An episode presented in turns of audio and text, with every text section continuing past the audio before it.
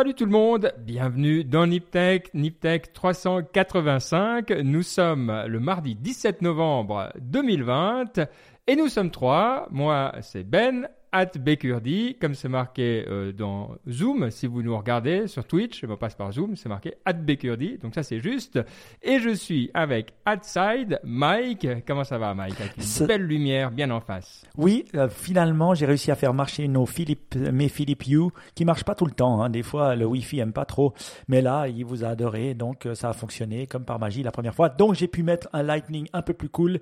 Et j'ai une meilleure tronche. moi, c'est Side, SYDR. T'as dit bonjour à tous. Tu n'as pas dit bonjour à tous. Non, j'ai décidé d'être inclusif. J'en ai ah. marre du, de salut à tous. Alors, c'est salut à toutes et à tous parce que un truc qu'on fait bien dans l'administration fédérale, c'est qu'on parle toujours euh, euh, dans les deux euh, genres, ce qui est juste. Donc, on dit voilà, quand on dit les, les et les collègues, collégines et collègues. Donc, voilà, maintenant je prends l'habitude. Donc, salut tout le monde. Mais il nous reste encore Baptiste qui est là. Alors toi, tu as un handle, un Twitter handle qui est plus difficile à, prononcer. c'est C'est mon nom de famille, désolé. Mais oui. Comment ça va At Befright. Ouais, ça, ça va très bien. Je pensais. Est-ce qu'à l'administration vous dites aussi en allemand et en français et en italien? Parce que du coup ça en fait beaucoup, ça commence à faire beaucoup là. Euh, alors ouais, chers collègues et collègues, Kolleginnen and Kollegen, euh, je ne sais pas comment on dit en italien, mais c'est vrai qu'on devrait le dire si on était juste. Honte à toi, tu devrais parler la troisième langue du pays. Oui, euh, c'est juste. Il y a certains et certaines qui font l'effort, mais pas tout le monde, c'est juste. Euh, bon, allez, je m'y promis, je m'y mettrai euh, bientôt. Allez, ça va être dans ma to-do. Quelqu'un dit ragazzi ou ragazza, mais ça c'est plutôt garçon et fille hein, dans, dans, dans, Twitch. ah ouais, non, je, pense que si tu dis à, tes collègues ragazzi et ragazze, euh, ça va mal se passer. ouais, peut-être si tes collègues proches ça ira, mais les autres. Euh, mais on a pas mal d'italophones, hein, euh, donc c'est vrai qu'il n'y a pas d'excuse, on pourrait apprendre facilement. En tout cas, c'est bien, parce qu'on a souvent des titres en allemand dans l'Intech aussi. Euh, peut-être que l'année prochaine, on commencera à avoir des titres en italien. J'aime l'idée. Bref, on est là euh, tous les trois, donc on est content. Alors, il y en a un qui est un peu mieux que les autres euh, pour une raison objective. Hein, c'est comme ça. C'est celui qui a l'iPhone 12 et qui est très content, visiblement qui, qui, et, oui, c'est moi. Alors, si vous regardez pas, vous pouvez regarder la vidéo, vous verrez et les photos de mes enfants qui sont en fond d'écran et l'iPhone 12. Alors, c'est vrai, je l'ai reçu il y a deux jours. Euh, il est sorti le 12 novembre. Hein, puis vu que je l'avais demandé pour le commander il y a un moment, bah, je l'ai reçu euh, il y a deux jours déjà. Et euh, j'ai eu un peu honte quand même quand j'ai eu cet iPhone parce que, vous voyez, j'ai l'iPhone l'iPhone 11 à côté, puis j'ai l'iPhone 12 Max Pro. Et c'est vrai que quand tu le touches, quand tu l'as dans la main, euh, il est assez différent. Il a l'air un peu plus volumineux, plus carré sur les angles. Donc, euh, je m'étais habitué au rond, euh, au rond de l'iPhone 11. Il est, plus lourd. Il est plus lourd. Ça, il faut le dire. Et quand tu le, quand tu l'installes, franchement, tu fais des photos, tu vois aucune différence. je veux dire, tu crois que c'est la même chose, tu te dis juste c'est un peu plus lourd. Tu vois que l'écran est un peu plus grand, mais de là à voir la différence en te disant, voilà, c'est vraiment un, caprice, un caprice, euh, un caprice de ma part. Alors, pour me déduire, c'est pas qu'on va le jeter, hein, l'iPhone 11 là. Il y a d'autres personnes qui vont commencer à travailler avec moi, qui vont pouvoir l'avoir, et puis au lieu de leur offrir un iPhone 12, ben, je leur offrirai hmm. un iPhone 11. Voilà, et tu pourras leur dire, de toute manière, on sent pas la différence. Donc, euh, exactement, voilà. dire ça. Après, une chose qu'il faut voir, c'est vrai que j'ai tout d'un coup vu 5G écrit sur mon téléphone. J'étais ah. là tout content. Et j'ai vu la différence pour l'instant, pas. Mais j'ai dû l'installer aujourd'hui. Là, tu as, as, la 5G chez toi? Euh, je, te, je te le dis dans deux secondes, si j'ai la 5G. oui, j'ai la 5G. Alors, vas-y, speed test. On va regarder ça euh, directement. Et puis, c'est, euh, bah voilà, speed test by Okia. Allez, Okla. Voilà, c'est parti. Attention, est-ce que c'est du mythe? Est-ce que ça vaut la peine? Ah, Attendez, en live, je vais vous montrer sur la vidéo. Là, ouais, euh, voilà, je sais pas si vous parti. voyez. C'est parti. 30, 40, donc c'est très pourri. C'est bien en dessous de ce que j'ai avec ma 4G. Mais en même temps, tu habites à 45. 46, mais j'habite pas à la campagne. J'espère qu'il parle en giga, quoi, parce que euh, c'est quoi ce délire? 46, c'est pourri. ah, mais c'était l'upload. Non, c'est nul. Non, j'ai 46, 49, 50. 50 mégas. C'est pas ouf. 33. Ouais, bah, c'est très mauvais. Ah ouais Ouais? Suis tout triste. Pour la Tu 4G, crois ce pas serait que ça marque incroyable 5G et puis que c'est pas, c'est pas, ça marche pas? Non, en fait, Ouais, c'est- parce que la 5G normale, celle que tu as la plupart du temps, elle est assez similaire à la 4G. C'est plus qu'avec la 5G, ils sont capables de- d'avoir plein de bandes par- euh, différentes et que ça permet donc d'avoir des dans des zones denses d'avoir des meilleurs débits. Ah ouais? Ouais, Ouais, ouais. Regarde, je suis à 30 ici, euh, dedans, sans- avec une Ah ouais? mauvaise réception. ouais. Ok. Bon, ben écoute, moi j'ai pourtant trois barres. Bah écoute, je suis un peu tout triste. Alors il y a la 5G photo, et ça change que dalle. La 5G, ça change que dalle. que dalle. Euh, Donc, c'était un bon investissement. Mais euh, une chose qui change, c'est que écouté un cours de méditation avec mes enfants et là, le speaker a l'air bien mieux. Je dois Ah. dire, un peu comme si il est euh, surround. Vous voyez ce, ce- ce sensation de surround, un peu de, de son 3D. Euh, c'est- vrai que j'étais assez halluciné de la qualité sonore en écoutant la méditation avec mes deux gamins juste avant de commencer. Donc j'ai- essayé de trouver des arguments pour, euh, pour pouvoir euh, faire en sorte qu'il est bien. Désolé, ouais, c'est pas génial. En plus, je viens de tester avec un autre, c'était marqué 38. Donc, euh, c'est pas waouh. Voilà. Ouais, c'est Mais- pas mieux. Mais voilà, euh, je suis content. euh, j'ai- mon nouveau guet. Il est aussi en or, euh, comme vous avez pu voir, en doré. Donc, je suis assez, assez heureux. Il n'y a pas de souci avec ça. Je regrette pas mon achat et je suis sûr que la personne qui aura mon ancien iPhone 11 sera content aussi. Bon, c'est top. Alors, on va euh, bien sûr rentrer dans les actualités tech, mais avant, est-ce que tu as fait des Nip Tech Explore récemment? Tu me dis ça parce que tu les as sûrement pas écoutés. Oui, j'ai posté un petit. Niptech Explore qui était un rendez-vous de l'inspiration à la foire du Valais euh, où euh, ma sœur et moi on avait parlé euh, de, dans la société dans laquelle on travaille qui est de l'Eurastar et on avait parlé avec mon ancien prof euh, Yves Pigneur qui est un pont Oui. de l'innovation parce que déjà en 2000 quand j'étais sur les bancs de l'HEC à Lausanne il nous parlait de business model, il nous parlait de l'internet mais il nous parlait de finalement l'internet c'est pas devenu aussi cool que ce qu'ils nous l'imaginaient dans les années 2000. Mais voilà, euh, donc c'était cool de pouvoir euh, faire ça, puis c'était cool de pouvoir le poster. Euh, vos feedbacks sont toujours les bienvenus, hein, si vous aimez ou pas, si c'était bien ou pas. Euh, feedback is a gift, comme j'aime à le dire. Tu traduis, Ben? Non, Ok, d'accord. ça se traduit pas ça. Moi, je le dis Et- tout le temps en français. En je anglais. voulais dire à tout le monde, rassurez-vous, nous sommes toujours vivants. Oui, la Suisse est mauvais élève au niveau Covid. Oui, le canton de Vaud est un des pires au monde. Mais vous savez, la vie continue, non, Ben? On est toujours vivants. Euh, voilà, bah voilà, les hôpitaux sont surchargés, mais pas encore trop. Et finalement, bah voilà, on voit que même si on vit dans une des pires zones au monde, ben toi et moi, euh, on arrive quand même à vivre. Ouais, parce qu'on fait attention. En tout cas, moi, Oui. je fais très attention. Je suis les consignes euh, à la lettre et c'est vrai que ça se passe bien. On touche du bois. Par contre, c'est vrai que j'ai des collègues et tout ça qui ont un peu morflé. Et donc, euh, Oui. ouais, ça motive euh, à suivre les consignes hein, parce que mes collègues, ils n'ont pas euh, plus de 60 ans, en tout cas. donc, euh, ouais, ça vaut la peine de. de... Et c'est là qu'on voit la différence entre la Suisse, où nous, on est semi-confiné, on va le dire, beaucoup moins qu'en France. Et toi, tu es totalement libre, Baptiste. hein. Il y a resto ouvert, bar ouvert. Non, je crois pas que À les bars et les clubs sont Si, ouverts. si, euh, jusqu'à 22h, les restaurants et les bars, même 23h, je crois. voilà, fiesta.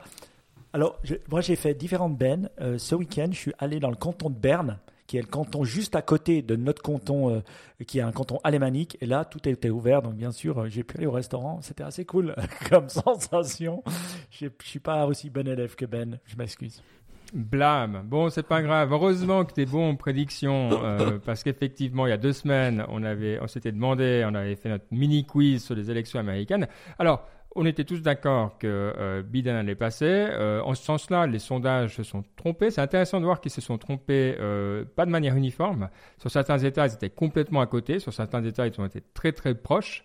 Donc, euh, je pense qu'on n'a pas fini de décortiquer pourquoi euh, ça s'est passé. Au final, ça n'a pas non plus été, euh, ça a duré deux trois jours, mais pas non plus des semaines. On va pas revenir sur la polémique. On dit pour des gens qui utilisent leur cerveau de façon plus ou moins normale, c'est plié depuis un bon moment. Donc, ouais, je dirais, allez, balle au centre, moi je dis. Ah, moi, je me donne euh, presque 90%. J'avais dit, un, que Biden passait, deux, que ça Oui. serait pas. euh, euh, ça, il faudrait, faudrait 4-5 jours, voire plus, pour qu'il soit euh, élu. Donc, je- j'estime avoir, été, avoir prédit Ouais. ça. voilà. C'est pas parce que je l'avais prédit que j'ai pas regardé CNN. Ça faisait longtemps que j'avais pas regardé la télé comme ça. Oui. Et CNN, même mes gamins me disaient arrête de regarder ce truc. Et c'est vrai que c'est très addictif. Finalement, ça pourrit la vie et ça te rapporte rien. Et puis finalement, tu vois que tu as gaspillé euh, 12 heures de ton temps pour rien. Donc voilà. J'ai vu que finalement, une chose que j'ai trouvé assez exceptionnelle dans ces élections, c'est leur manière de traiter le data. Et finalement, j'ai vu des data scientists avec des, des, des, si on pense à la tech, à des tableaux que je trouvais très intéressant, cette façon de faire, de décortiquer par état, de drill down en live, et puis d'avoir le data qui changeait, tu sais, en live. Et ça, je trouvais assez exceptionnel, je dois dire, euh, euh, euh, pour comprendre le data et puis pouvoir le visualiser. Donc bravo à eux, surtout à CNN, que je trouvais qu'ils faisaient un meilleur job que Fox News. Je regarde Fox News parce qu'il faut savoir que sur Swisscom TV, chez, chez nous, on a Fox News et CNN. Et donc, je switchais entre les deux pour comprendre aussi l'avis de l'un ou de l'autre. Ouais, bah t'as eu le moral. Bon, en tout cas, voilà, c'est euh, c'est derrière, c'est plié. Évidemment, bah, on va voir l'impact que ça a. On parlera un petit peu plus, en particulier sur les, les sociétés euh, type euh, société du, partage, entre guillemets. Mais d'abord, on va quand même euh, parler de deux choses. Alors, d'une part, moi, il y a un truc sur ces vaccins Covid hein, qui maintenant euh, sont arrivés. Donc, je pense qu'on n'a pas besoin de vous dire que deux sont, sont, sortis, dont Pfizer et Moderna. Alors, Moderna, j'ai pas réalisé, je me disais Moderna, tiens, c'est marrant comme nom, mais en fait, c'est Mode RNA. Ah! Voilà, donc c'est quand on prend le temps de regarder avec les bonnes majuscules aux bons endroits, on comprend beaucoup mieux euh, pourquoi. Euh, mais ce que j'avais pas compris, et, et c'est là, vous me direz peut-être c'est moi qui suis pas très malin, c'est euh, comment ils calculaient l'efficacité des vaccins. Alors heureusement qu'il y a plein de gens qui nous, euh, qui nous l'expliquent. Entre autres, même dans la communauté Niptech, on a eu un très très chouette euh, petit graphique qui montre comment euh, on calcule l'efficacité des vaccins. Donc moi je pensais que 90%, je me disais, ben voilà, ils savent qu'il y a 90% des gens qui vont pas tomber malades. Alors c'est à peu près hein, comme ça qu'on peut le voir, mais en, en gros, l'idée c'est qu'il y a deux groupes quand on fait le vaccin, un qui chope rien, voilà, c'est un groupe contrôle, et l'autre qui a le vaccin. Et après, eh ben, c'est simplement la formule. On regarde euh, le, euh, nombre de personnes, enfin le, taux de personnes qui ont été euh, affectées dans un groupe, moins donc dans le groupe qui n'a pas reçu le vaccin, moins le taux dans le groupe qui a reçu le vaccin, on divise par le premier groupe de nouveau, et ça, ça nous donne le taux. Donc, typiquement, euh, pour vous donner l'idée, hein, euh, sur le vaccin qui a 90% d'efficacité, on a 90% euh, des cas qui étaient dans le groupe qui a pas reçu le vaccin. Donc le truc placebo, placebo, placebo. voilà, 10% dans le groupe qui a bien reçu le vaccin, donc ça fait 90 moins 10, divisé par 90, le tout, donc ça fait 80 divisé par 90, et c'est là on arrive euh, à, ces taux. Euh, même chose quand on fait les autres, etc. Donc c'est juste intéressant 80 divisé par 90 ne fait pas 90, euh, 90%. Hein. Non, ça fait 88 quelque chose. Donc les gens, ils, ont simplifié. Ouais, 88, 88. 88, ouais. Ils ont simplifié un petit peu. Ah. Même chose pour celui qui a. Ils ont arrondi vers l'euro. C'est plus simple. Ok. Ouais, ouais, ouais. Alors après, les chiffres, je sais pas si les chiffres qu'on voit là, c'est toi, c'est peut-être les virgules qu'on perd à gauche à droite. Euh, mais je trouvais ça intéressant juste parce que euh, la façon de calculer, tu vois, quand on entend, c'est efficace à 90%. Tu vois. moi, je me disais, ben, j'ai 9 euh, chances sur 10 de ne pas attraper le virus, mais je ne sais pas si on peut le traduire de manière aussi directe comme ça, parce que c'est quand même par rapport, toi, euh, par rapport à, à, une population. Après, il faut voir par rapport à l'âge que tu as, par rapport aux symptômes que tu as. Euh, de nouveau, je vous conseille vraiment d'aller écouter nos amis de euh, Anderson Horowitz qui ont fait un petit, euh, une petite capsule dans, euh, comment ça s'appelle déjà ce A16Z. A16 News. Non, 16 minutes. 16 minutes, 16 minutes qui, qui, qui, explique pas ça en particulier, mais qui explique pas mal comment les vaccins sont faits. Euh, donc il y a beaucoup de très bons, euh, très bons contenus et on apprend beaucoup, beaucoup de choses. Moi, je trouve que j'ai plaisir. Alors, je sais pas si vous suivez également. J'ai l'impression que mon explication du, euh, de l'efficacité n'était pas hyper limpide, mais n'était pas très limpide. Mais si vous allez la voir, si vous allez, allez regarder, c'est hyper simple à comprendre une fois qu'on euh, qu'on l'a. Et puis on pourra mettre une petit, un petit lien vers la, la photo euh, qui a été partagée, euh, je crois, par euh, Guillaume dans notre groupe WhatsApp. Vous êtes bienvenue d'en faire partie, qui est aussi très limpide. Donc voilà, comme ça mhm. tout sera clair et ça vaut la peine de comprendre comment ça se passe. Bon, alors on va faire un test en live. Alors sur ces 90 ou 95, 80 ou 90 ou 95% d'efficacité, qui se fait vacciner dès qu'il peut Ouais, Hein, facile. de- Ouais, ouais, tranquille. Trois aussi ouais. Bah ouais. Et mais on est incroyable, hein, parce que je vous jure, moi je, moi je fais le test maintenant, avec, euh, quand je vois des gens, je pose des questions, même dans des Zooms ou dans des Teams, euh, je suis toujours le seul à lever la main. Vous me direz, je voulais déjà être ressemblé à Johnny Mnemonic et me mettre des puces dans la tête. C'est pas un- une modification de mon ADN qui va changer quelque chose. Ça modifie pas ton ADN, les vaccins. Non, non, non, je sais, je sais, je sais. Oh, oh, c'est ce que. Oui, ça modifie ton ADN. ça Comme la 5G Non, d'ailleurs. D'ailleurs, la Mike, son cerveau, il est en train de fondre avec la oui, couverture oui, oui, 5G. j'ai tout, j'ai la 5G, j'ai tout. Non, mais ce que je trouvais intéressant, c'est vrai qu'il semblerait, quand je lisais, que c'est une nouvelle manière de vacciner. En Oui. fait, c'est c'est des vaccins beaucoup plus intelligents que ce qu'on avait avant, euh, qui, qui, qui, qui, qui vont vraiment, qui, qui, qui ont une action qui est différente. Et ça, je trouvais assez hallucinant. En fait, Euh, C'est là qu'on comprend les, les, les, les, les, hum, ben, les exploits de la médecine hein, Mm. moderne. En fait, ce qui est intéressant avec ces vaccins-là, c'est ça en fait le Moderna mRNA. C'est une nouvelle technologie qui en fait, au lieu de le, le vaccin, le truc classique, c'était on a de- le virus, on crée une petite partie du virus inoffensive qu'on met dans le corps. Et là, en fait, au lieu de créer en laboratoire le virus, on donne juste au corps les instructions pour qu'il crée lui-même ces parties Wow. de virus morts pour le pour ensuite que le corps puisse créer les anticorps. Ouais. Et donc ce qui est intéressant c'est que si jamais le virus le, le, le- qu'on- sur le- contre lequel on essaie de se protéger me change, on peut changer l'ADN qu'on met dans le corps et donc ça permet de s'adapter beaucoup plus facilement. Mm. Et, euh, et ce qui est aussi fou, c'est que cette technologie-là, elle avait jamais été utilisée pour des vaccins avant et en un an, enfin même pas un an, on a réussi à le faire. Et donc c'est quand même assez impressionnant quoi. J'ai une question pour vous, parce que Moderna, maintenant, tout le monde connaît euh, cette boîte. Quel était, à votre avis, le chiffre d'affaires en 2019 de cette société? Zéro, il faisait ri- enfin euh, c'est des boîtes de recherche, non? Moi, Non, pas zéro. Pas zéro. 20, 20, 20 millions, je dirais 20, 30 millions. Non. Ah, vous étiez vraiment bas. hein, euh, Donc, euh, non, ils ont fait 60 millions quand même. Ok, ouais, ouais. Euh, sachant qu'ils ont perdu en tout, enfin qu'ils ont levé et, et grillé de ce que j'ai entendu euh, plus d'un milliard, je crois 1,7 milliard jusque-là. Ils ont été fondés euh, en, en septembre 2010. Donc effectivement, on n'est pas dans le monde de la tech euh, comme on connaît, même si ça a tendance à les cycles sont un peu plus longs hein, maintenant. Mais euh, dix ans plus tard, euh, ben voilà, ils ont eu raison. Donc euh, sincèrement, moi j'admire toujours cette espèce de, de, de temporalité qu'il y a dans les sciences de la vie, qui sont quand même très très très différentes. Alors là, c'est situation exceptionnelle. Sans ça, ils auraient sûrement encore attendu cinq ans. Je veux dire, ça leur a, eux, ils ont gagné, je pense, facilement cinq ans. hein. Euh, Ouais. Donc, euh, Ouais. Mais ce que nous, on aime, c'est que Moderna a une ligne de production à Viège, au Valais, ton canton d'origine, et Oui. qui est sous-traitée à Lonza. Lonza, qui est un des grands groupes chimiques suisses. Donc, euh, franchement, une des parties euh, du mérite nous revient. Non, je rigole. Mais ça fait plaisir parce que je pense qu'on aura accès au vac- vaccin plus vite. c'est ça que je me suis dit. Donc voilà. Mais c'est vrai que Lonza, euh, euh, ben, dans la partie de Viège, enfin au Valais, en Valais, il y a pas mal de gens qui font de la chimie et Lonza est une de ces gros, grosses boîtes suisses. Donc ça fait plaisir de voir ça. Ouais, ils ont euh, effectivement la, la, la production euh, Moderna hein, pour euh, le- l'Europe et une grosse partie du monde, effectivement, dans cette région. Entre autres, hein, après, ça part en Espagne pour être conditionné. La chaîne du froid est un petit peu moins violente, hein, parce que pour le, vaccin de BioNTech et, Pfizer, c'est moins euh, 80. Là, c'est moins 20. Mais bon, il y a toujours des manières. Ça peut quand même survivre un moment, euh, soit au frigo, enfin, dans des, températures. C'est, bon, il y a bien plein d'endroits qui, expliquent ça. Mais c'est vrai que c'est vachement intéressant en termes de logistique. Mais visiblement, c'est pas un problème. J'ai jamais vu quelqu'un euh, du milieu qui a l'air de dire, oulala, là là, ça va être compliqué. C'est compliqué pour le last mile, mais la logistique de nouveau de ce genre de, produit a l'air d'être absolument maîtrisée. En tout cas, ça a pas l'air, de- c'est pas le truc qui les fait le plus suer. Et de nouveau, c'est assez impressionnant parce que tu dis, euh, ouais, il faut quand même des frigos un petit peu particuliers pour être à moins 80, mais non, Alors, pas de souci. Moi, j'aimerais faire une petite prédiction, enfin une petite question de votre part.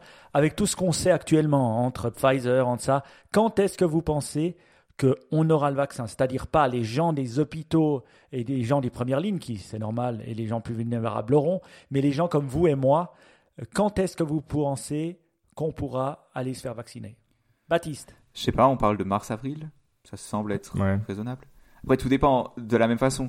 Dans l'absolu, nous, on n'a pas besoin d'être vaccinés. Tu vois, l'important, c'est juste d'avoir une partie suffisante de la population qui soit vaccinée. D'ailleurs, c'est pour ça que c'est super bien que ces vaccins soient très protecteurs. Comme ça, tu as besoin d'avoir un moins grand pourcentage de la population qui soit vaccinée. Donc, dans l'absolu, que ce soit moi qui soit vacciné, ou toi, ou nous deux, ou des autres gens, c'est pas très important. Je pense qu'il va être vraiment important, c'est quand est-ce qu'on va avoir le quorum pour qu'on ait plus besoin d'avoir des mesures euh, restrictives. Ouais, moi, moi je vise, euh, dans ma tête, je me dis euh, juin. Moi, la Comme même ça, chose. euh, Moi, je m'excite pas euh, trop. Mais voilà, avant euh, l'été, ça va être un peu plus détendu. Les prioritaires auront été vaccinés, ils auront eu le temps de produire. Et puis, eh ben, on sera prêt pour l'hiver d'après euh, tranquillement, quoi.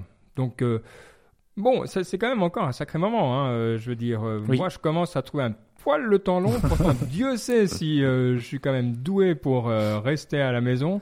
Euh, donc voilà, j'ai une pensée émue pour ceux qui aiment moins rester à la maison. Et pour les et pour les gens en France, hein, pour nos auditeurs, parce que quand je parle à mes collègues français, euh, euh, ça Ouais. rigole pas hein, là-bas. Je veux dire, tu dois sortir à un kilomètre de la maison. Je veux dire, c'est quand même beaucoup beaucoup plus compliqué. Et c'est pour ça que ça peut pas durer des confinements pareils. Je veux dire, au bout d'un moment, il faut quand même laisser les gens sortir. Hein. Ils peuvent pas pendant six mois vivre comme ça. Donc voilà. Mais on, apprendra. Je- Je sais pas comment on va faire. Ou si en décembre, quand ils nous déconfineront, tout le monde se jettera dans les restaurants. J'espère pas, mais on verra. Ouais. D'ailleurs, euh, je profite de faire un petit plug pour un podcast de nos amis, euh, ben voilà, de Anderson Horowitz, parce que euh, ce qu'ils font, c'est vraiment bien. Et ils ont un podcast dédié aux sciences de la vie qui s'appelle Bio, B- euh, It's World.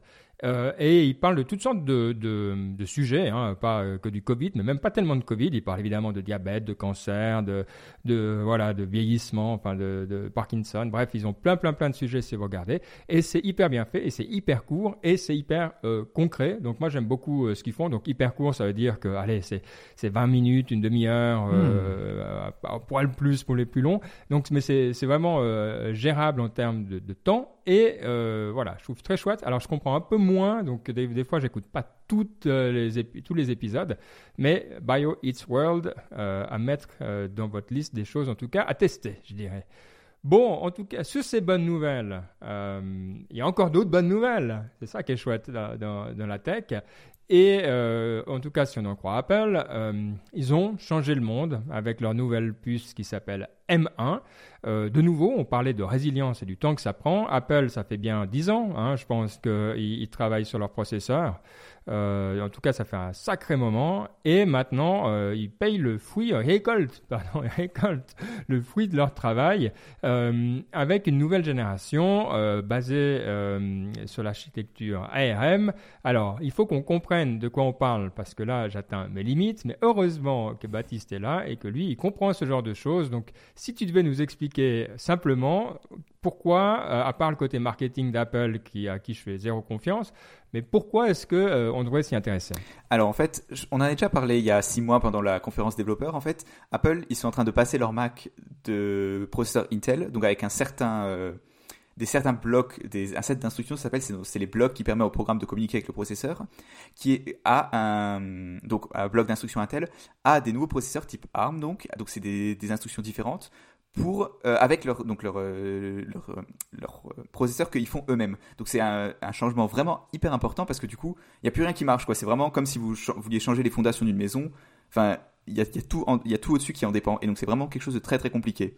Et ce qui est vraiment impressionnant c'est que ça on le savait, on s'est dit ça va être compliqué, les premiers Mac ils vont pas marcher très bien, les logiciels sont pas forcément compatibles, parce que c'est ça qu'il faut faire, c'est-à-dire que chaque logiciel doit être non pas redéveloppé, mais en tout cas recompilé, il y a beaucoup de choses qui doivent changer pour pouvoir qu'ils puissent marcher sur les nouveaux processeurs.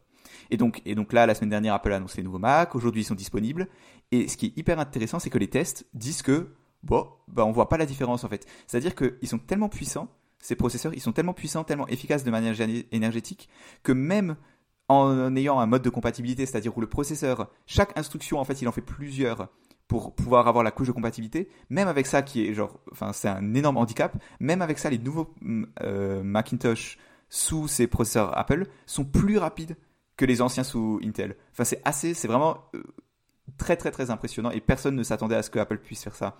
Et donc, Mais Ouais. le- et donc là, et ce qui montre aussi que même et donc pour les programmes qui ont été écrits pour Apple, c'est-à-dire ces nouveaux ces programmes qui ont été adaptés, et ben on voit que les performances sont massivement améliorées. La puissance est multipliée par deux, l'autonomie aussi est multipliée par facilement deux. Enfin, c'est vraiment très très impressionnant ce qu'ils ont réussi à faire. Alors, euh, c'est vrai que comme ça, et c'est vrai que beaucoup de gens hein, parlent du gain euh, en batterie, euh, ce qui est quand même loin d'être négligeable et peut-être même plus intéressant encore si on n'est pas vraiment des freaks en termes de processing power. hein.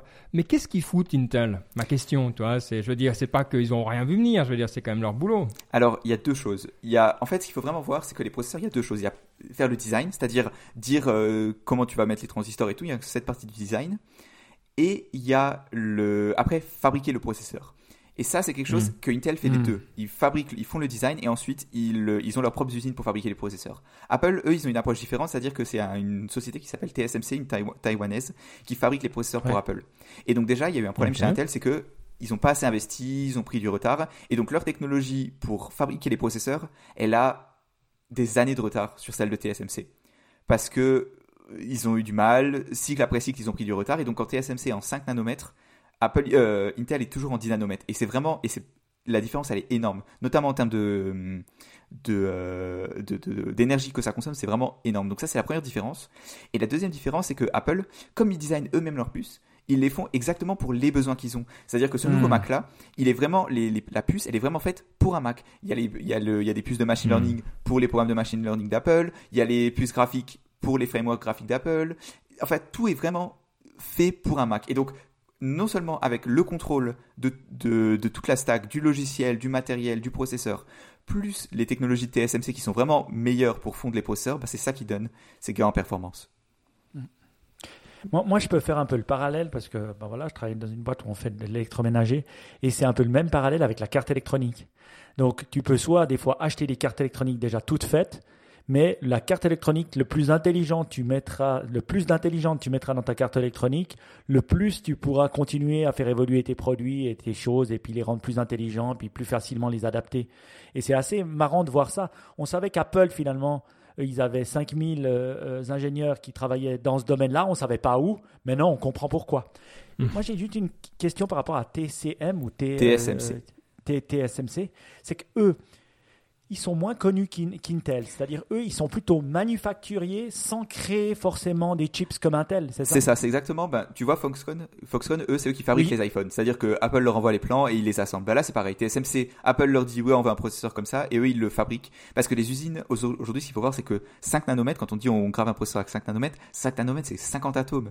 C'est rien. Enfin, c'est les machines, l'investissement qu'il faut pour ces usines. C'est ça aussi, pour, pour ça qu'Apple a du, euh, Intel a aussi du retard. C'est que c'est c'est des usines où chaque à chaque nouvelle génération qui peut arriver tous les 3-4 ans, c'est des usines qui valent des dizaines de milliards de dollars. Et donc c'est ça aussi qui fait que le cycle est Mm. long. Enfin, le cycle est rapide, mais les investissements sont longs et la moindre erreur, ben, elle s'amplifie vite. Et là, je vous encourage vivement d'écouter ce podcast de prof de, de, euh, de professeur Galloway, Prof G.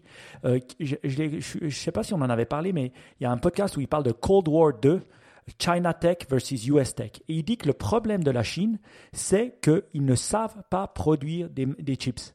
Et euh, ils ont essayé de se développer, mais leur, leur, leur euh, Achilles heel, leur talon d'Achille, c'est vraiment ça. Et ils ont tout, le manufacture, mais ils ne savent pas faire. Et sans des chips actuellement, tu fais rien. Donc finalement, ils sont très dépendants des Américains, très dépendants de TSM. C'est pour ça que Taïwan est, est très, taïwanais. très, très important, qui est taïwanais, qui est pas du tout chinois et qui est sous. Ah, Les- les attention à ce que légités- tu dis. Hein. C'est- Ouais.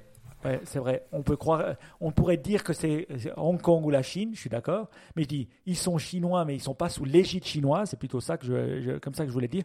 Mais je dis après, euh, c'est clair que on voit l'importance des chips. Et quand on écoute ce podcast et on écoute cette personne qui euh, qui dit que ouais, finalement la Chine, elle a peut-être le coup d'avance sur plein de choses, mais sur ça pas.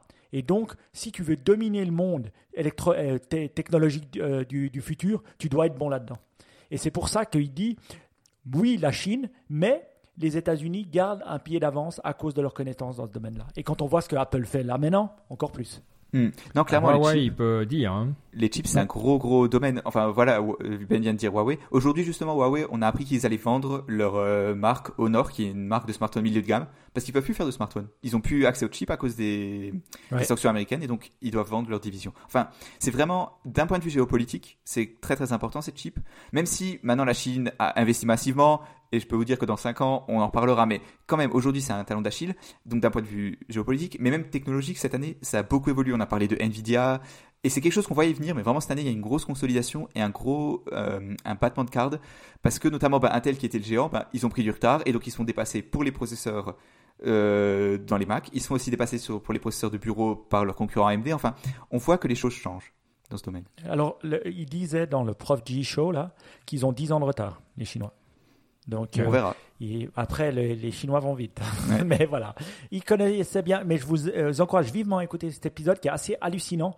On voit que, bah voilà, on pense à la cyberguerre, à la cyber, euh, à la côté sécuritaire, mais on pense pas à ces, ces guerres de hardware.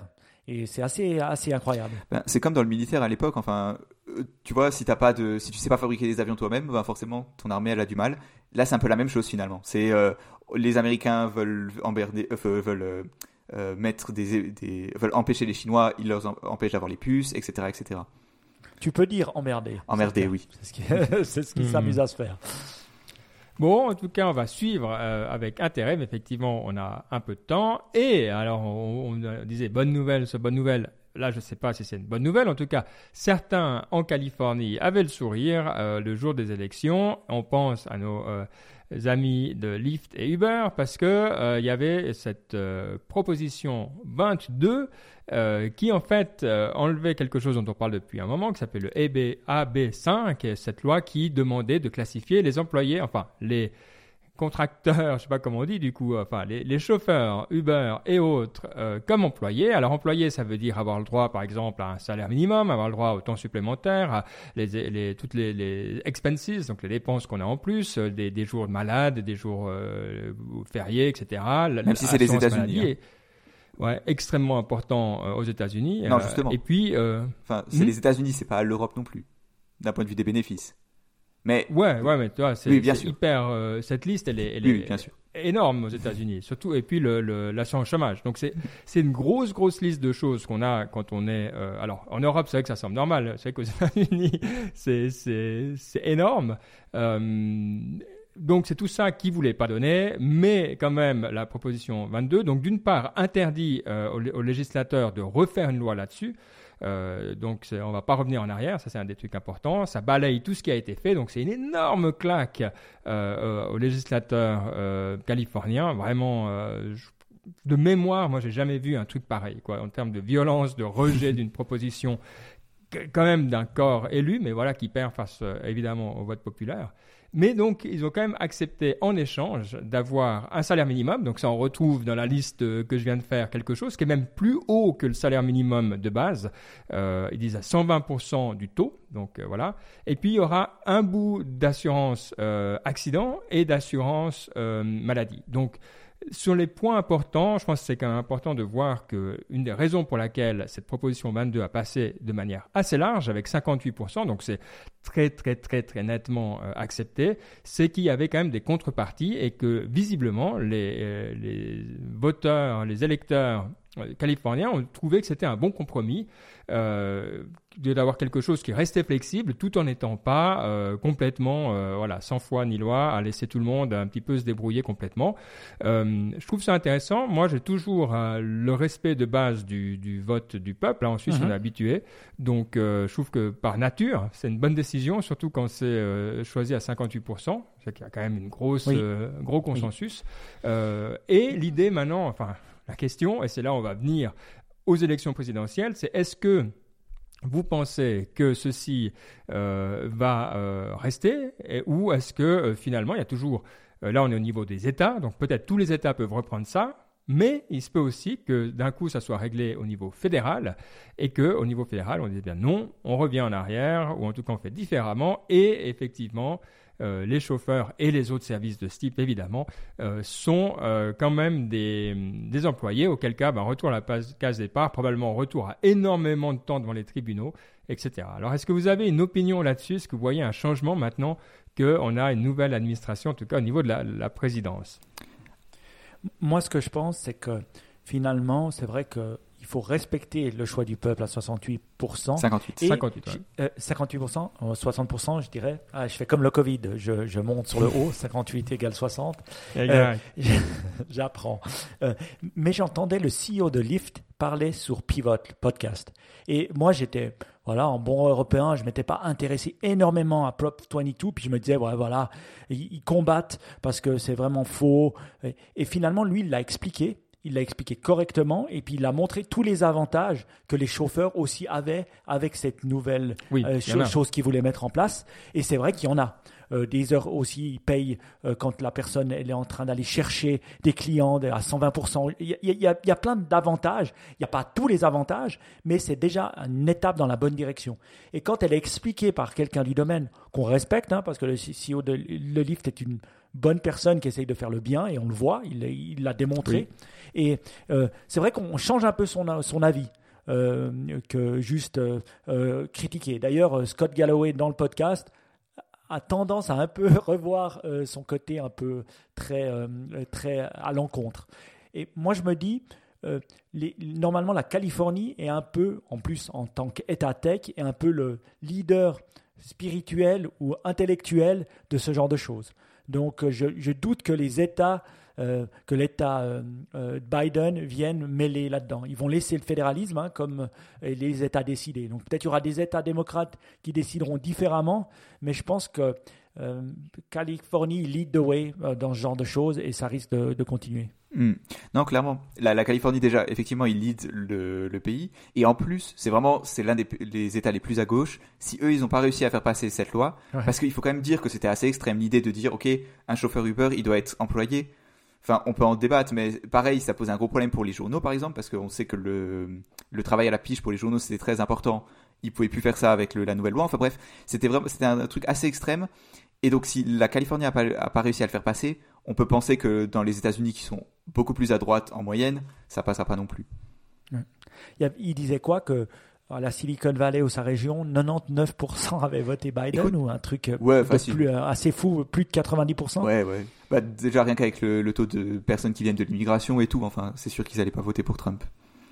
Ouais, mais c'est vrai que c'est intéressant de voir Socialist dehors. Hein. C'est pour ça que j'avais la liste au, début, euh, parce qu'on a dit, bah alors, le, truc évidemment, le temps, les heures supplémentaires, bon bah, on comprend. Je veux dire, ça c'est quand même vachement bizarre d'avoir en gros, tu, devrais interdire aux gens, ou disons, ton chauffeur est en train de faire des heures sub, donc c'est plus cher. Tu vois, ça, on comprend assez facilement que c'est pas dedans. Par contre, c'est vrai qu'il y a tout le, droit à l'assurance chômage hein, qui est pas dedans euh, et qui te laisse quand même un petit peu dans l'embarras si tu as quoi que ce soit qui t'arrive. Et ça, je pense que c'est le bout que, je trouve euh, surprenant. Donc, tu un vrai, c'est ça qui qualifie presque le, le rôle d'indépendant, c'est que ben, tu prends tes risques, mais qu'après, tu n'as pas de filet de protection euh, et pas de, de jours fériés, etc. Donc, ben voilà, tu as, quand même des gros trous encore qui restent en termes de, de protection du, du travail. Euh, donc, on, on, reste quand même très, très, très clairement dans un, un, un idée, en tout cas d'un esprit d'indépendance, malgré les concessions qui ont été faites sur des points euh, qui sont vraiment essentiels. Donc, c'est vrai que clairement, ils ont gagné sur toute la ligne. Euh, à mon avis, les concessions qu'ils ont fait, et ils les considèrent comme mineurs pour leur business model. Donc, euh, ouais. Mm. Je pense qu'il y a deux points qu'il faut préciser quand même. D'une part, l'assurance maladie n'est pas prise en charge. ils disent, ouais, on fait une genre de bourse ou un, ils mettent de l'argent en commun. Enfin bref, mais c'est pas du tout, ça n'a rien à voir avec l'assurance maladie qu'un employé aurait, surtout aux États-Unis où c'est super important.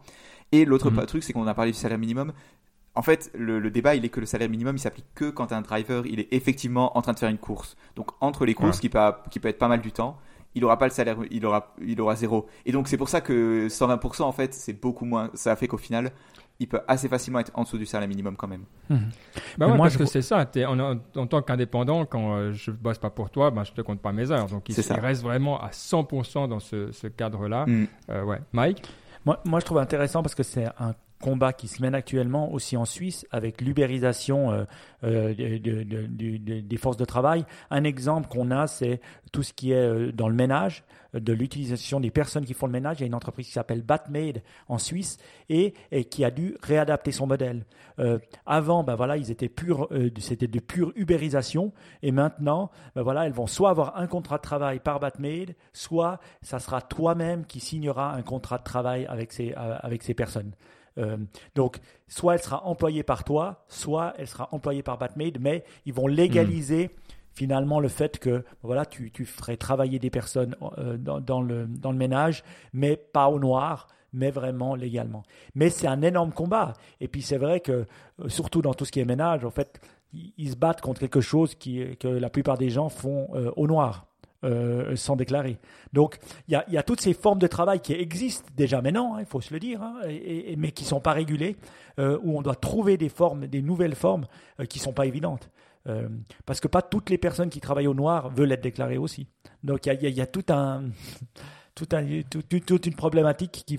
Et c'est pour ça que je trouve juste de, créer un nouveau modèle. Parce que on, on- on vit aussi dans une société qui change, où les gens, bah voilà, ils bossent, ils peuvent avoir deux trois jobs, ils bossent un peu à temps partiel, mais ils bosseront de plus en plus pour eux. Ça ne veut pas dire qu'il ne faut pas les protéger. C'est-à-dire, c'est un nouveau statut dans le monde, du travail, auquel il faut être conscient. Hmm. Ouais. Bon, donc en tout cas, effectivement, euh, il y aura des effets euh, tectoniques à, cette nouvelle. euh, et clairement, bon, l'Europe va faire ce qu'elle veut, mais on peut s'attendre maintenant à ce qu'il y ait énormément, tant aux États-Unis qu'en Europe, de décisions dans ce sens-là. Il y en a déjà eu en Suisse, hein, où certains cantons classifient les, les- les chauffeurs comme employés. Je crois que c'est le cas à Genève. mais voilà, à un moment ou à un autre, il faudra uniformiser tout ça. Et lié ou pas lié, peut-être que Uber, satisfait et heureux de ce résultat, euh, semble être en passe de vendre sa euh, division de voitures autonomes. Euh, en tout cas, c'est les rumeurs qui, qui courent. Donc, ils le vendraient à leur grand rival qui s'appelle Aurora. Aurora, c'est un nom qui, est, qui est tellement courant dans la tech qu'on ne sait pas de quoi on parle, mais là, c'est le, tout ce qui est des voitures autonomes. La question, c'est vrai, c'est que c'est typiquement le genre de technologie qui est toujours euh, à quelques années près. Euh, c'est clair que le cas d'Uber, contrairement à, Tesla, c'est que du moment qu'il faut un chauffeur, même s'il fait rien, euh, on n'a rien gagné, quoi. Donc eux, ils sont directement plus de chauffeurs, plus de volants, plus rien. et donc ça, c'est quand même une promesse qui est pas prête d'arriver demain. Et visiblement, si ça se confirme, eh ben, ils arrivent à la conclusion que c'est tellement loin ou tellement cher qu'ils ne veulent pas le faire eux-mêmes. Euh, je trouve intéressant parce que c'est euh, quand on voit que Uber continue quand même à, à regarder des choses comme la mobilité aérienne euh, urbaine, hein, vous savez, c'est les nouveaux types euh, d'hélicos euh, qui vont nous amener de A à B, c'est un truc qui ils croient pas mal, et de nouveau qui au début seront avec des pilotes, mais à terme devraient être autonomes. On peut se poser des questions. Moi, je me demande sur la stratégie globale, est-ce que c'est vraiment juste pour les voitures? Est-ce que finalement ils croient moins à l'autonomie en général? Je, suis assez curieux, je n'ai pas d'opinion. Est-ce que vous pensez un ou l'autre vous, vous pensez que c'est ma foi la crise et qu'il faut se séparer de, de joyaux ou euh, que non, finalement ils y croient moins? Je pense que c'est plusieurs choses en même temps. D'une part, effectivement, ils sont en train de se rendre compte que ce sera pas possible d'avoir des voitures autonomes dans un futur proche et que donc à un moment il faut faire une décision parce que ils sont pas dans une situation financière évidente. Et l'autre problème aussi, je pense, c'est qu'ils sont en train de se rendre compte. On voit que Waymo, le, donc la filiale de Google qui fait des voitures autonomes, eux ils commencent à avoir un service de taxi autonome. Et ce, qu'on se rend compte en fait, c'est que c'est un business qui est hyper cher parce que d'une part, ben, il y a toute la recherche et développement. Il y a, il faut avoir les voitures parce que c'est ça aussi, c'est que Uber, ils sont, ce qu'ils disaient, c'est ouais. ah mais demain on enlève juste le vous prenez votre la facture d'une course et vous enlevez juste le chauffeur et nous tout le reste on le se fait en bénéfice mais non parce qu'il faudrait qu'Uber ait les voitures ce qui coûte très ce qui coûtera cher surtout Mm. au début où ce sera des voitures autonomes qui coûteront super cher il y a aussi le fait que pour l'instant et même si on parle dans imaginons dans quelques années où les voitures autonomes sont plus communes il faudra probablement encore avoir des euh, cartes en haute définition il faudra avoir beaucoup de beaucoup de gens pour surveiller les voitures pour peut-être pouvoir prendre le relais s'il y a des problèmes enfin bref Uber, ils sont en train de. Je pense l'autre truc, c'est même si on a des voitures autonomes, dans les 10-15 prochaines années, ça coûtera pas moins cher qu'avec un chauffeur, peut-être. Je pense que c'est aussi ça que Uber est en Hmm. train de se rendre compte. Hardware is hard, hein, c'est Ouais. ça effectivement, parce que comme tu dis, là, chacun se débrouille et tu payes maintenant une assurance accident, mais c'est tout ce que tu payes par rapport au, au bien physique, toi. Mm. Donc c'est vrai que t'es beaucoup mieux d'être là au milieu avec ton algorithme de, de dispatch, quoi. Mike? Moi, je trouve intéressant parce que quand ils avaient free money et puis que tout était gratos et puis que tout allait bien et puis que le stock était très haut, tout va bien. Après, dès que ils ont quand même perdu beaucoup pendant le Covid, hein, il y a eu moins de trafic, moins de gens, moins de gens qui prenaient des voitures. Je, je crois que c'était en 50%, j'ai entendu le Ouais. CEO de Lyft dire. Et c'est un peu ce combat entre deux modes. Euh, ouais, ils voulaient posséder la voiture, puis ils se rendent compte que c'est cher. Maintenant, ils, ils vont dans les verticales, donc ils se disent, bah voilà, j'achète Uber Eats, euh, j'ai Uber Eats, euh, pourquoi pas ben, avoir après des, des trucs de livraison comme Instacart ou des choses comme ça.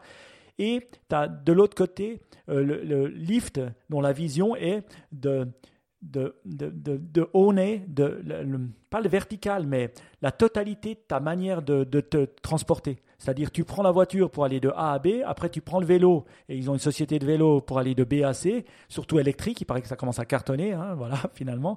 Euh, et euh, tu, tu prends euh, les petits scooters, qu'on n'entend plus trop parler depuis qu'il y a les vélos électriques d'ailleurs, euh, de, de D à A. Et puis, ça, c'est plutôt la si on veut, euh, la vision Lyft, et puis tu as la vision Uber qui est, ils veulent posséder euh, plein de petites verticales, ou je sais pas trop ce qu'elle est leur vision actuellement, mais voilà, il, il y a Uber Eats et puis Uber Taxi, voilà, c'est un peu Mais, ça. mais du coup, la grande question, parce qu'on a toujours dit oui, oui, mais bon, Uber, ils sont là à long terme, ils sont en train de regarder, mais Ouais. euh, oui, ils vont perdre de l'argent, mais vous verrez, dès que ça sera autonome, c'est ça. En fait, leur but, Ouais, c'est de survivre jusqu'à ce que ce soit autonome. Ouais. Et là, ça va être se baigner dans les milliards, ça va être la fête. Donc, en fait, ça, cette vision, elle est un petit peu euh, jetée à la poubelle. Qu'est-ce qui reste? Il reste augmenter les prix. Parce que Oui. continuer à perdre des milliards Oui. comme ils le font, euh, ça va aller un moment. Euh, mais augmenter les prix, euh, en gros, ça va nous amener à la situation qu'on avait il y a quelques années. Donc, du coup, on aura concurrencé les taxis, on va revenir au même prix avec un service qui est souvent moins bon. Euh, bon, les taxis, ça dépend. Hein. Moi, j'étais pas Mais parisien. plus convenient quand même. donc- Parce que si on oui. parle de convenience, on peut dire que ça, Oui. ça a mis la même chose que l'Internet ou que l'online a mis dans le retail. Oui. Cette même fluidité. Donc l'online a fluidifié les choses, a forcé tout le monde à s'adapter, et eux, ils forcent l'industrie des taxis qui était vraiment bien entranchée à, à, voir différemment. Et quand même, pour nous, prendre un taxi maintenant, c'est beaucoup plus facile que d'appeler un numéro, je veux dire, euh, il faut se le dire. Et Non, d'accord, mais, tu es d'accord qu'en termes de prix, en fait, c'est ça. Oui, le- le- oui, donc, oui. on est toujours dans les mêmes, euh, les mêmes jeux, quoi. Où Une chose qu'a Uber par rapport quoi. à d'autres, je pense, Mm. c'est quand même la reconnaissance de la marque. Grâce à leur croissance extrêmement rapide dans beaucoup de pays, et ça c'est très rare à faire pour les, boîtes américaines, hein, parce que c'est pas facile à faire, ils, ils sont quand même reconnus mondialement. Ou un lift est qu'aux États-Unis. Et encore aux États-Unis, pas partout. Donc je pense qu'ils ont quand même un sacré avantage. Euh, et si euh, les taxis devaient tous se transformer en Uber, pourquoi pas?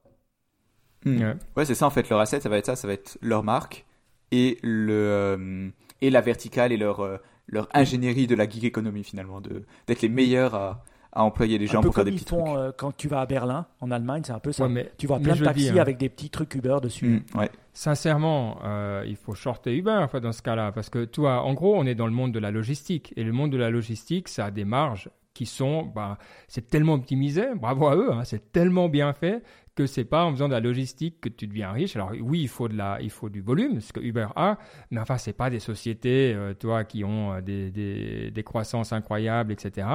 Donc est-ce que c'est ça finalement qu'on doit attendre pour Uber? Peut-être. Je veux dire, ce serait pas le premier stock tech qu'on voit qui est trop euh, qui est surévalué. hein.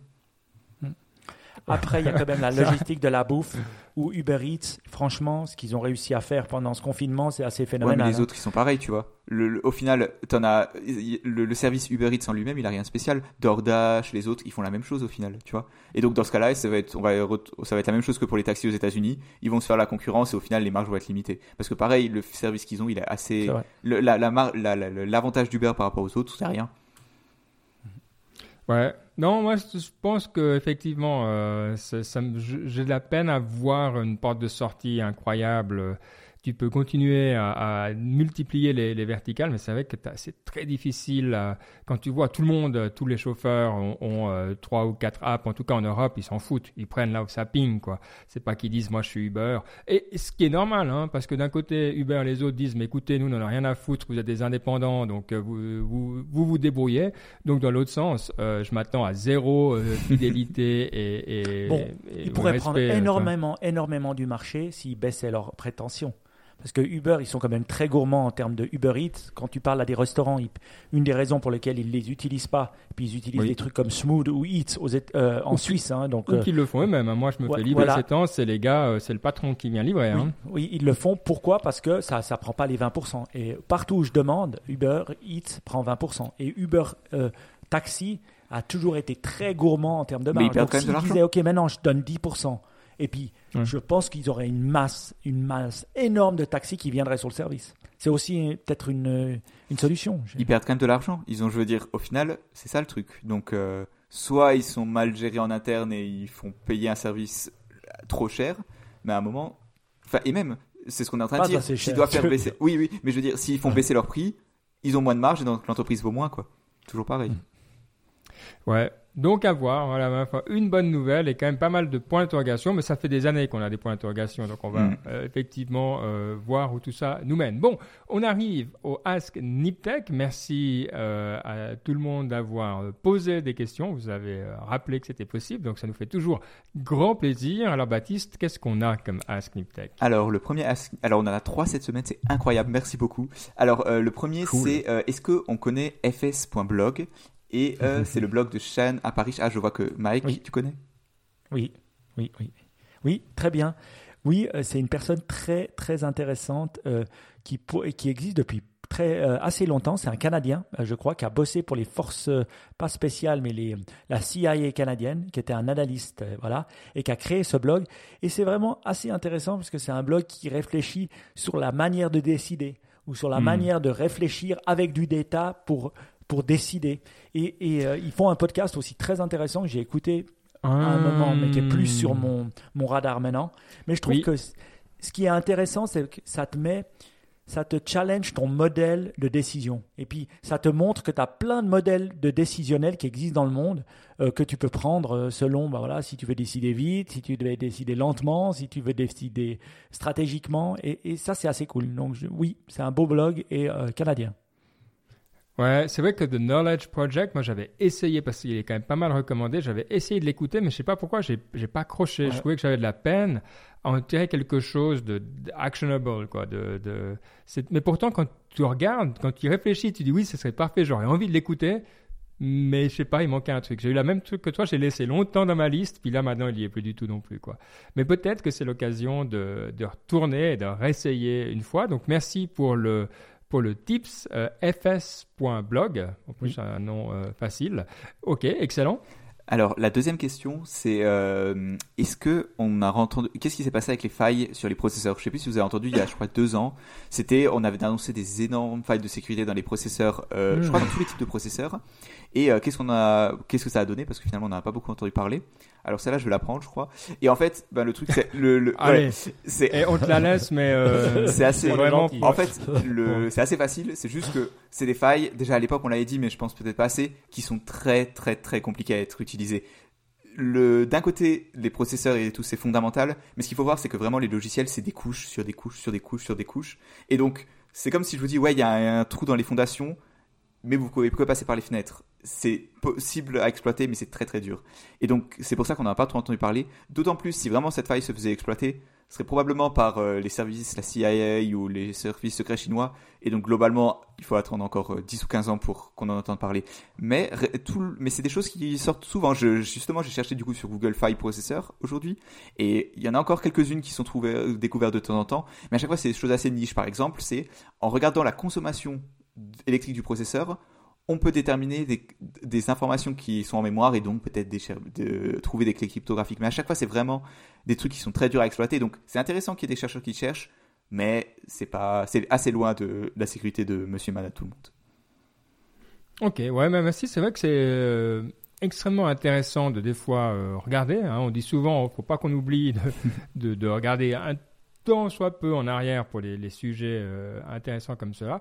Et bon à savoir. Donc c'est effectivement une bonne piqûre de rappel. Alors, tu nous as dit qu'il y avait trois questions. Donc là, on en est à deux. Quelle est la troisième? Alors, la troisième, c'est, donc, ça fait le lien avec la partie inspiration, c'est, euh, Ah. salut Niptech, est-ce que vous pourriez faire votre top 3 chacun des livres que vous pouvez conseiller à des amis pour l'inspiration, donner du sens, développement personnel, et peu importe les thèmes, et euh, voilà.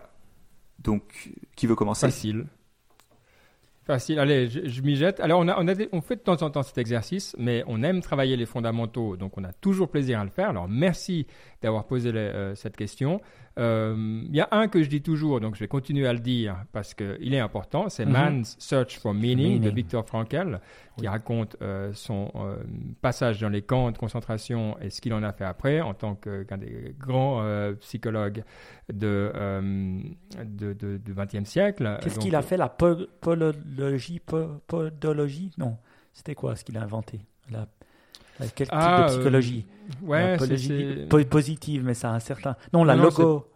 euh, Oui, c'est quelque chose avec logo. ouais, lo- c'est- logothérapie ou quelque chose comme ça, c'est ça. Exact. Mais c'est en gros dans le grand mouvement de la psychologie humaniste. Ouais. Euh. Donc, euh, mais bon, le bouquin, il se lit euh, très bien sans tout ça. Euh, et à la fin, il en parle un petit peu, mais c'est vraiment euh, un, un bouquin, Man's Search for Meaning.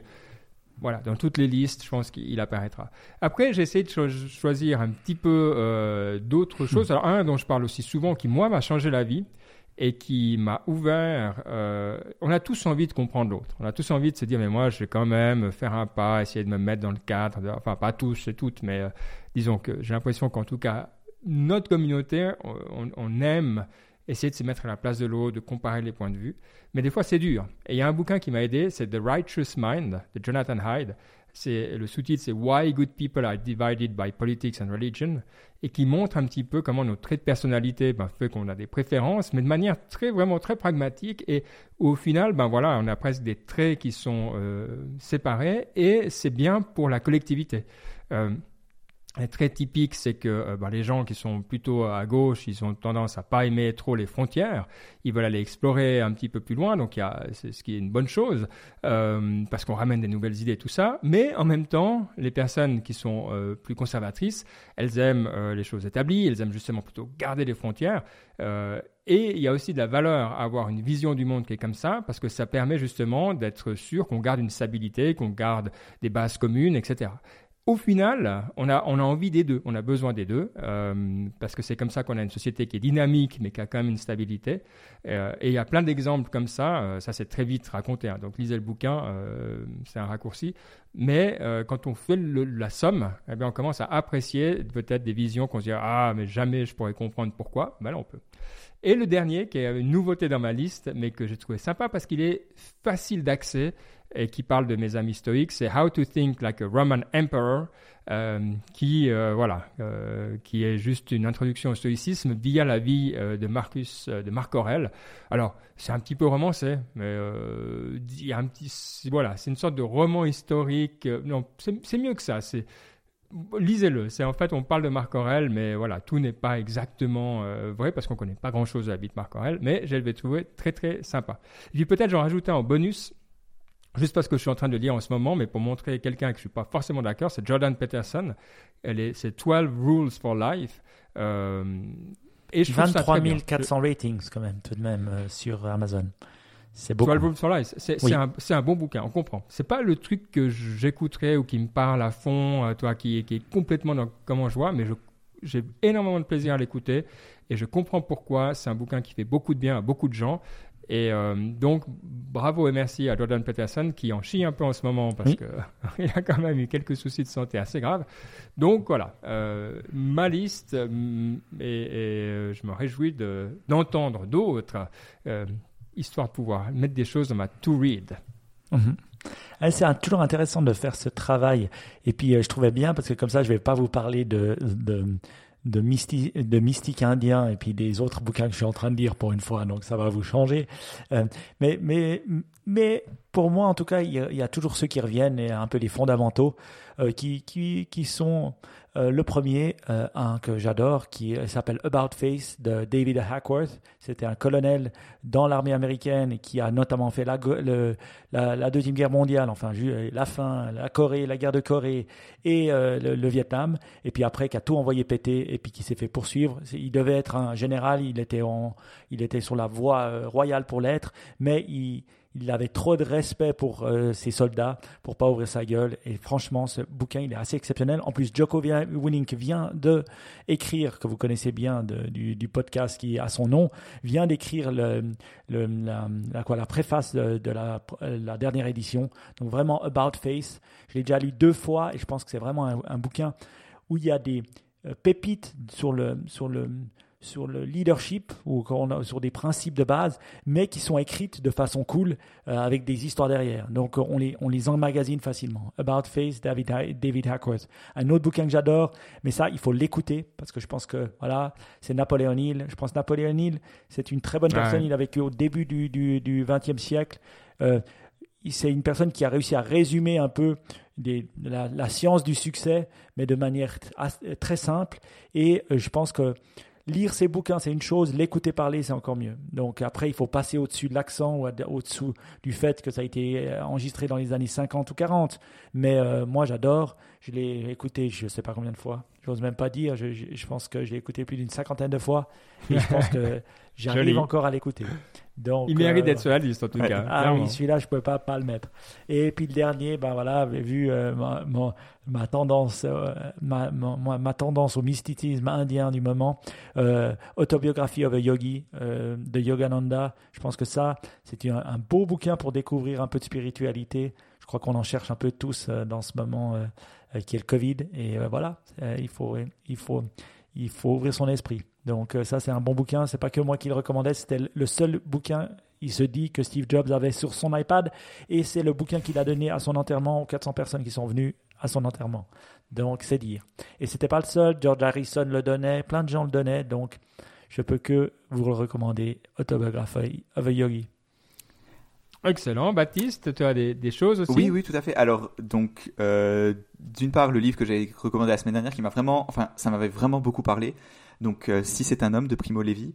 L'autre, euh, je l'avais lu il y a un peu plus longtemps déjà, ça s'appelle Brave New World de ah, Huxley. Et c'est vraiment, enfin, ça m'avait vraiment, vraiment beaucoup parlé parce que je trouve, enfin, c'était une vision finalement. C'est comment est-ce qu'un homme, en finalement 35, il se disait, ok, dans quelle direction va la société? Et finalement, je me dis, mais le gars qui a écrit ça, il est d'un côté, il était très conservateur, d'un côté, il l'était pas. Et enfin, je, la, façon dont, d'une part, il décrit la société et dont on extrapole finalement les caractéristiques d'aujourd'hui avec la façon dont la technologie va influencer, la façon dont la, et aussi la façon dont la société évolue avec la technologie. Enfin, je sais pas, moi, ça m'avait vraiment beaucoup parlé et euh, j'ai du mal à décrire. Un grand fan, mais ouais. un grand fan des mystiques indiens, notre ami Albert, euh, Albert Huxley, ah qui a écrit euh, mm-hmm. Perennial Philosopher, que je lis en ce moment. Il faut savoir que c'était un grand, grand, qui a suivi beaucoup de mystiques. Donc, il, il, a, il a ce côté un peu où il guide pas, il donne juste des clés. Brave New World, il faut savoir que c'est le livre que tu lis en high school aux États-Unis, hein. partout. Ok. Voilà, je suis à ce en high school. non. Mais euh, non, pas, pas, non, c'est pas pour rabaisser. Non, pas du hein, tout. je sais, rabaisser, mais c'est comme les trois mousquetaires ou comme un truc comme ça. C'est vraiment le, le bouquin que les gens lisent. On lit les trois mousquetaires en high school? Pas en France. Moi, je l'avais lu euh, avant, mais je sais pas. Non, mm. on lit pas des bouquins comme ça. Mais Primo Levi, ça se lit en France au lycée aussi, pour le coup. Ok. Et euh, Excellent. Bon, je pense qu'on a eu une belle liste ici, donc qui nous fait une belle partie inspiration. Euh, alors, merci d'avoir utilisé le hashtag à SnipTech ou d'être dans le groupe WhatsApp, hein, de nouveau.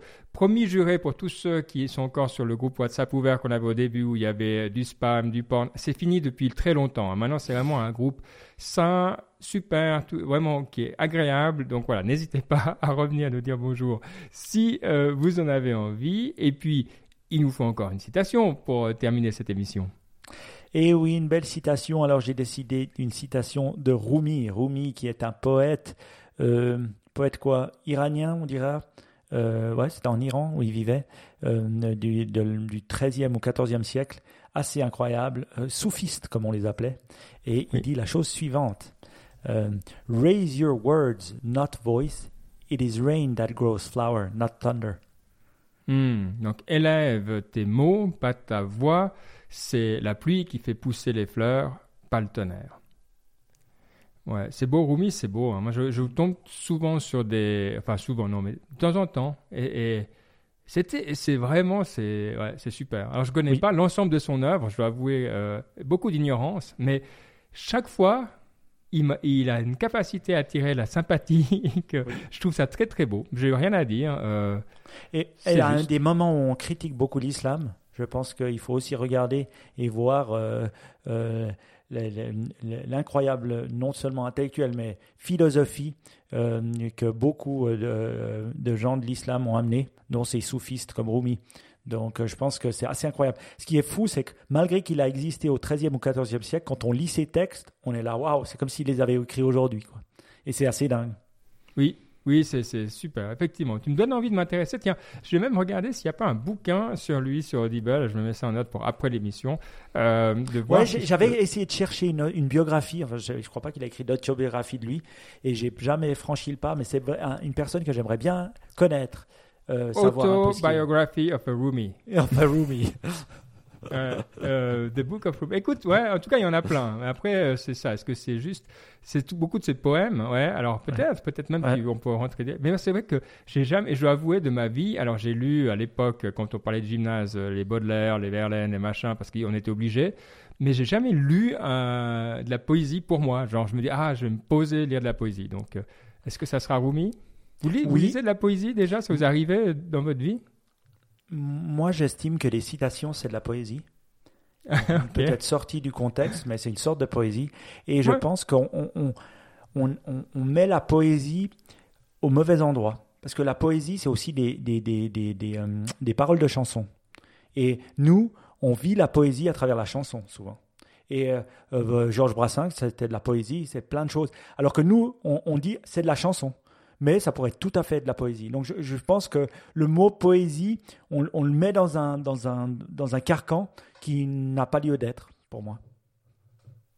Ouais, Mhm. bah écoute, euh, c'est juste, la poésie est, est partout. J'aime. Ça fait une bonne conclusion à cette émission. On se retrouve dans deux semaines. On sera quoi? Maintenant, il faut qu'on commence. On arrive à la fin de l'année, mais dans deux semaines, on, On sera après tranquille. Black Friday. Ah, bah, je me réjouis parce que j'ai une liste de trucs Oui, que moi j'aimerais aussi. acheter. Donc, euh, c'est bien. Enfin, ça, ça sera après liste, Cyber Monday, quoi. Ah, ok. Bon, bah, t'auras une semaine pour le faire parce que moi qui bosse un peu dans le retail, je peux vous dire, s'il y a une année où les prix vont secouer, c'est cette année. Parce que finalement, pas mal de magasins sont fermés, notamment en France. Donc tout ce qu'ils ont, c'est l'online. Mhm. Donc euh, si vous voulez faire des courses, je pense que c'est la bonne année. Là, je, je vois un bouquin qui s'appelle The Rumi Prescription How an Ancient Mystic Poet Changed My Modern Manic Life. Oh, Ouh là là. c'est beau. Ah, ça, c'est prometteur. Bon, allez. je, me- je me le mets ah, dans les Pour trucs Black à- Friday. Pour Black Friday. Boom. C'est parti. Allez, grand merci et à dans deux semaines. Ciao. Ciao, ciao. ciao, ciao.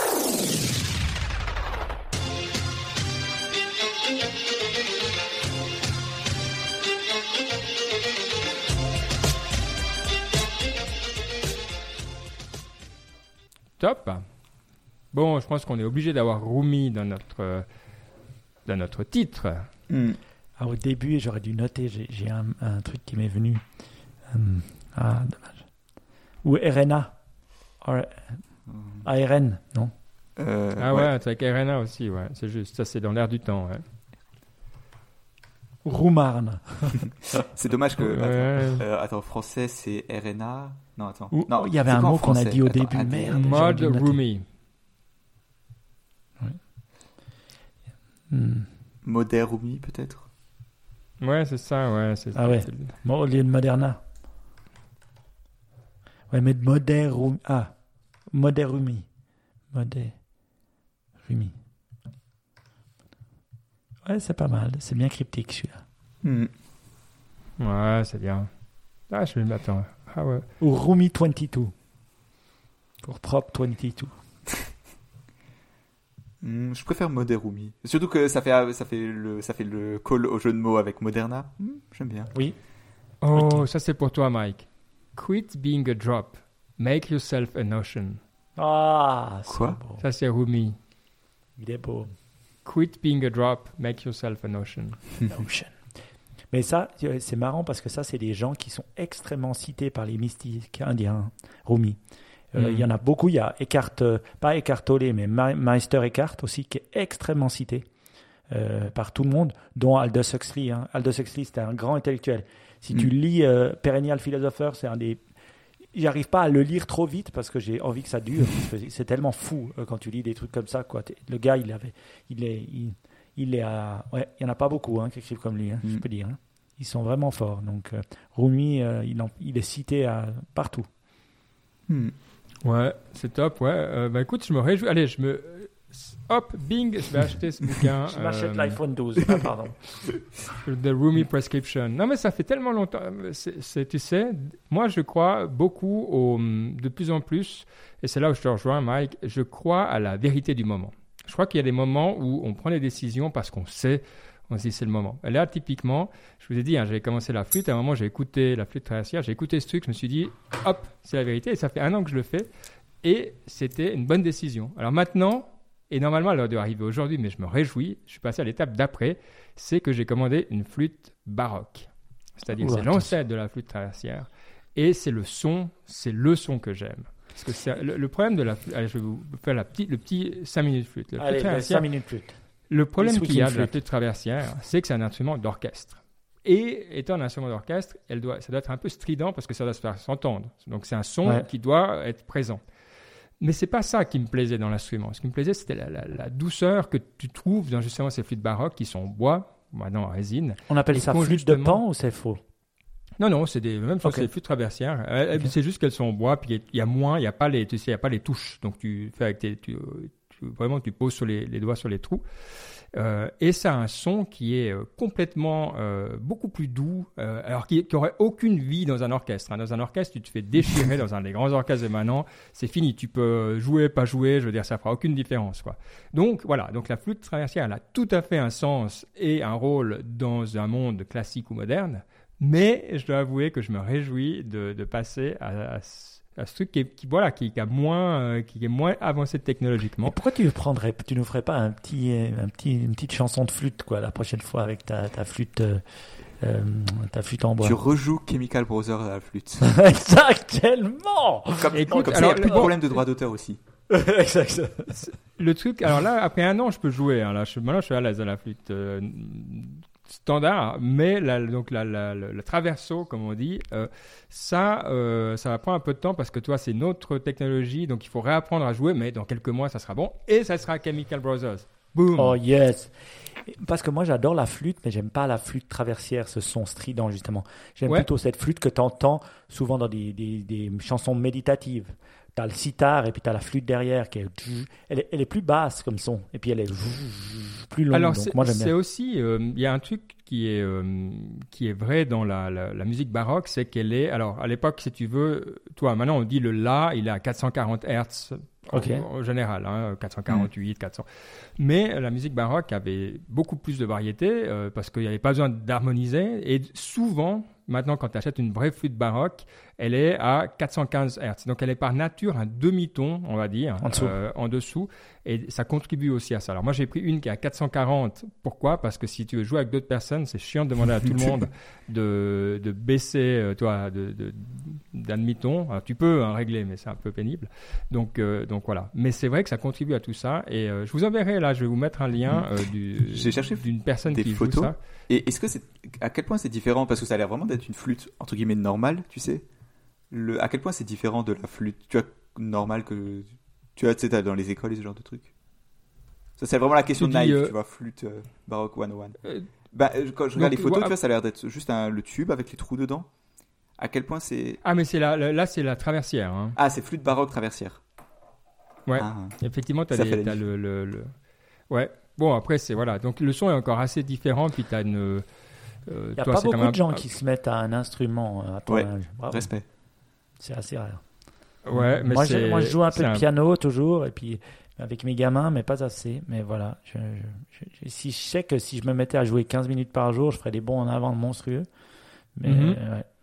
Mais, Ah, après, c'est ça, il faut avoir le temps. Et puis, il faut trouver. Je pense Le qu'il faut wheel. vraiment trouver l'instrument qui te, qui te parle. Et puis, Oui. même après, euh, continuer à explorer. Donc, euh, ouais. Ouais, je vous enverrai un, euh, voilà, quelqu'un qui joue de cette flûte baroque. Et Mike, je te rejoins entièrement. C'est ce son-là, beaucoup plus euh, chaud, beaucoup plus intime euh, qu'une flûte de concert peut pas, peut pas avoir, malgré toutes ses qualités.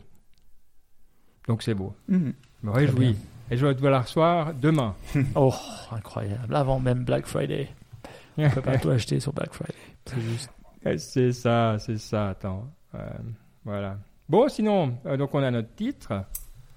Euh, on est bien. Ouais, je crois. On est Je bien. dois dire, le, le- l'idée, là, enfin la question à Sniptech, j'ai trouvé vraiment, je trouve ça vraiment bien parce que de temps en temps, finalement, tu vois, genre, par exemple, moi, typiquement, comme un aud- auditeur normal, je me dis, oh, je vais, je cherche un nouveau truc à lire et je cherche dans les notes des émissions. Et c'est dur, tu sais, de, de trouver quelque chose. Et alors là, avoir le petit résumé de ce que chacun aime bien lire et de vraiment les livres qui nous ont le plus marqué, je pense que c'est vraiment un bon truc à faire, pour le coup.